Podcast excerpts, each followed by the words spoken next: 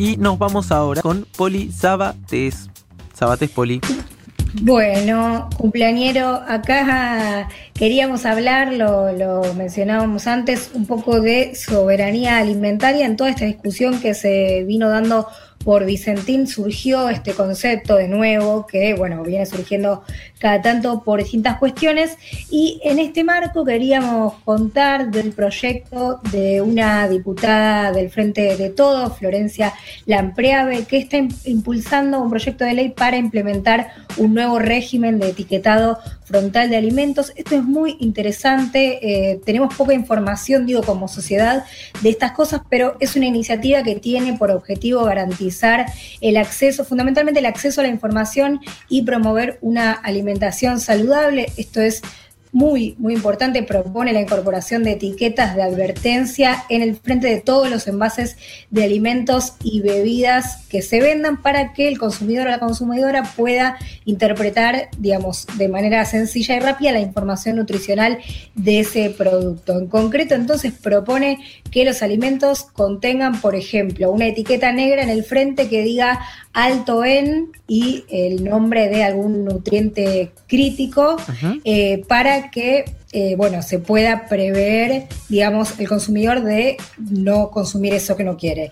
Y por otro lado, eh, se prevé la creación, bueno, justamente de un sistema de etiquetado de escala nutricional que lo que haría es reclasificar los productos dentro de cinco posibilidades determinadas por cantidad y calidad de sus ingredientes y además prohibir las publicidades que estén dirigidas a niñas y adolescentes de todos aquellos productos que no estén alcanzados por las clasificaciones sanas, digamos, según esta nueva escala nutricional.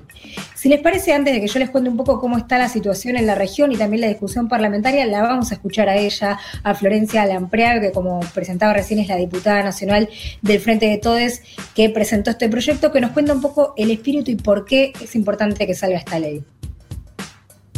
A ver.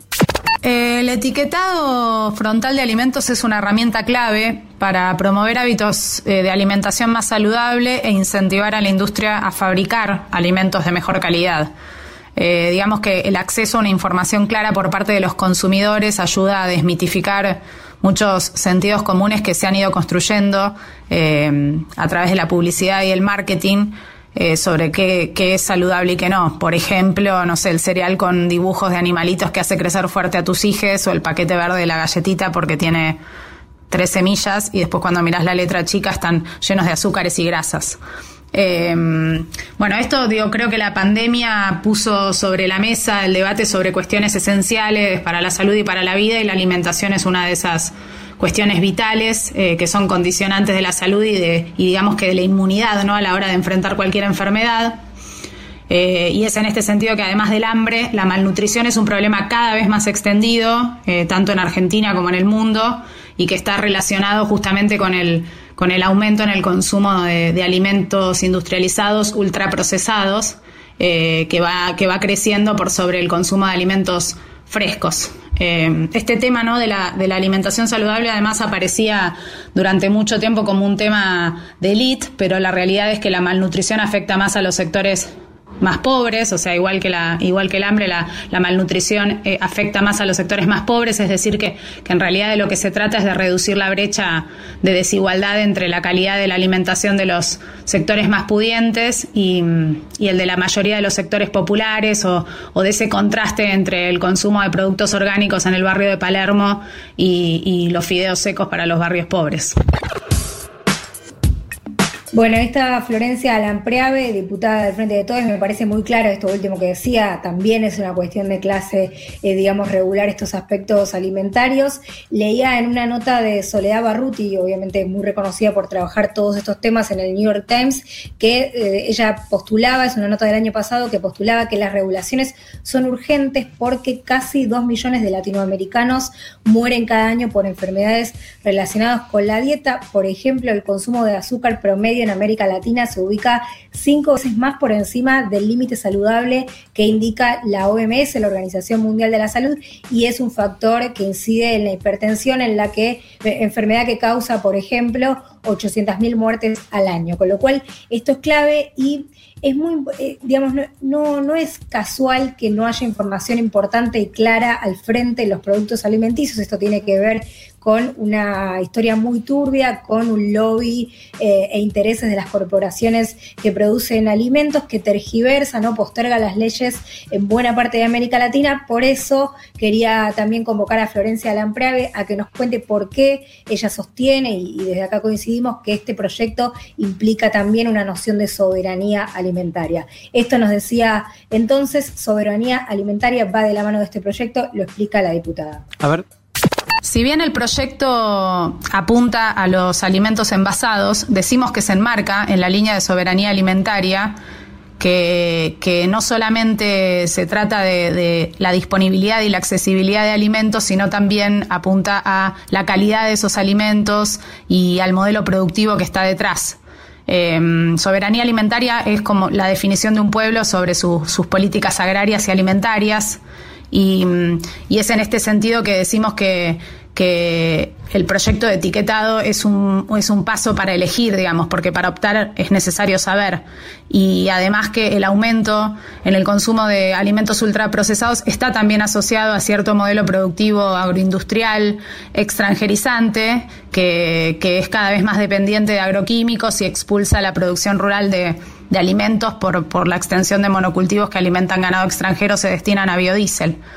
Es decir, que cuando debatimos sobre soberanía alimentaria, también decimos que, bueno, detrás de lo que comemos está la discusión por el modelo productivo que promovemos y que involucra una cuestión de salud, de fuentes de trabajo, de bienestar social y de cuidado del, del ambiente digamos que si alentamos los ultraprocesados y este modelo de campo extranjerizante que mencionábamos o fomentamos un modelo productivo de alimentos de calidad y saludable asociado a una política agraria que, que produzca alimento fresco y, y real.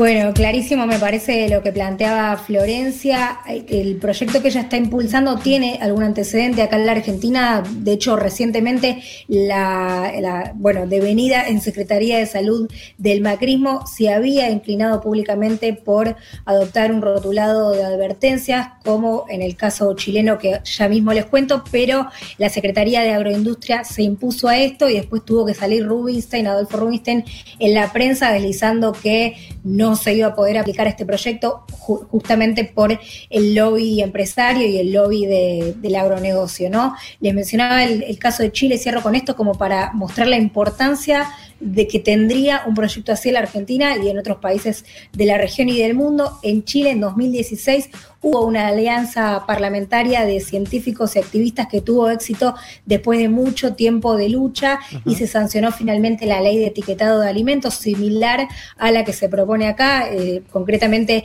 ella, esa ley tiene la, la aplicación de sellos negros para advertir el alto contenido calórico o de grasas saturadas o de azúcares, como se va a intentar hacer acá. Y cuatro años después de eso, o sea, esta, esta es, eh, también, digamos, es el reporte de Soledad Barruti de esa nota del año pasado, pero a cuatro años de esa ley, lo que ella contaba es que ya había comenzado concretamente a cambiar la cultura alimenticia chilena. El 80% de los consumidores decidía en base a esas etiquetas y además eh, la ley provocó que el 20% de los productos que se vendan en Chile se reformularan con menos sustancias, con efectos dañinos. Esto es impresionante. Nestlé, por ejemplo, disminuyó la cantidad de azúcar en su fórmula eh, de un producto y Coca-Cola hizo lo mismo con algunas de sus bebidas, con lo cual tiene, vemos un efecto concreto. Esperamos que pueda prosperar la discusión acá en la Argentina y que pronto podamos hablar de un nuevo régimen de etiquetado frontal de alimentos, porque como veíamos recién, es importantísimo para la salud y para la soberanía alimenticia. Total, Poli, eh, digo el nombre de la nota que es súper interesante, que citabas por si alguien la quiere leer, porque tiene mucho dato que, Poli lo trajo, pero está buena para tenerla. Se llama eh, Debemos librar una guerra contra la comida chatarra. Y también eh, el día que vino Sole Barruti a, a Seguro la pueden encontrar esa entrevista que estaba también Quique Viale, donde cuenta muy bien todo esto, porque como dice Poli, me parece que lo fundamental es más allá de, del trabajo que vienen haciendo desde organizaciones o también desde la comunicación, es momento de que el Estado y que la política se ponga a, a discutir esto porque realmente hay mucho poder detrás y por eso no se termina avanzando, ¿no?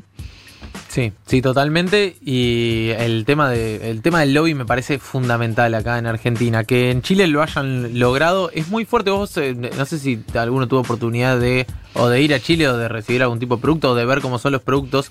Es muy impresionante. Sí, pueden buscar, están lo más llenos visual, de etiquetas. Claro, lo más visual de- del empaquetado es eso. Entonces, como decía Poli, termina dejando en offside un montón de empresas que dicen, bueno, yo podría en realidad reacomodar la fórmula y bajar acá, bajar acá para de alguna manera que ese etiquetado no sea tan eh, condenatorio a la hora de agarrarlo. Pues agarras un paquete de galletitas y medio que te querés morir. Cuando Sí, lo ves sí, decís, sí. no, pará, no sé si estoy para esta.